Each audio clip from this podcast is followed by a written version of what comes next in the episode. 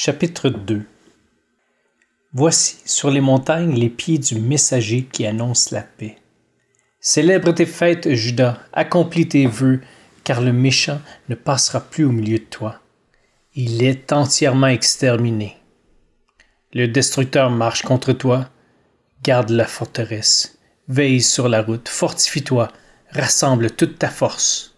Oui, l'Éternel rétablit la gloire de Jacob et la gloire d'Israël. Parce que les pillards les ont pillés et ont détruit les sarments de leurs vignes.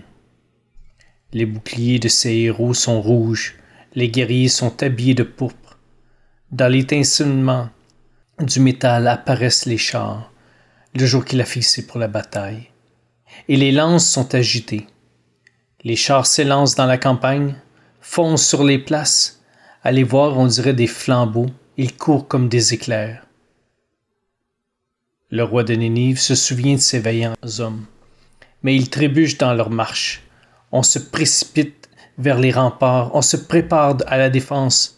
Les portes qui donnent sur les fleuves sont ouvertes et le palais s'écroule. C'est décidé.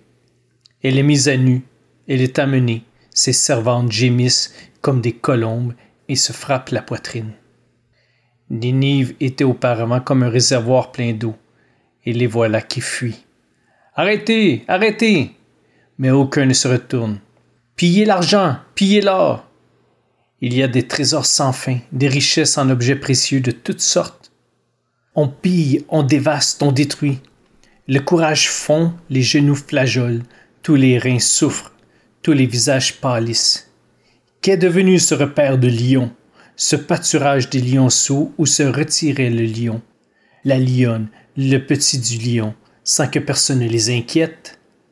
Le lion déchirait pour ses petits, étranglait pour ses lionnes, il remplissait de proie ses tanières, de dépouilles ses repères. Je m'en prends à toi, déclare l'Éternel, le Maître de l'univers. Je détruirai tes chars en cendres, l'épée dévorera tes lionceaux, j'arracherai ta proie du pays, et l'on n'entendra plus la voix de tes messagers.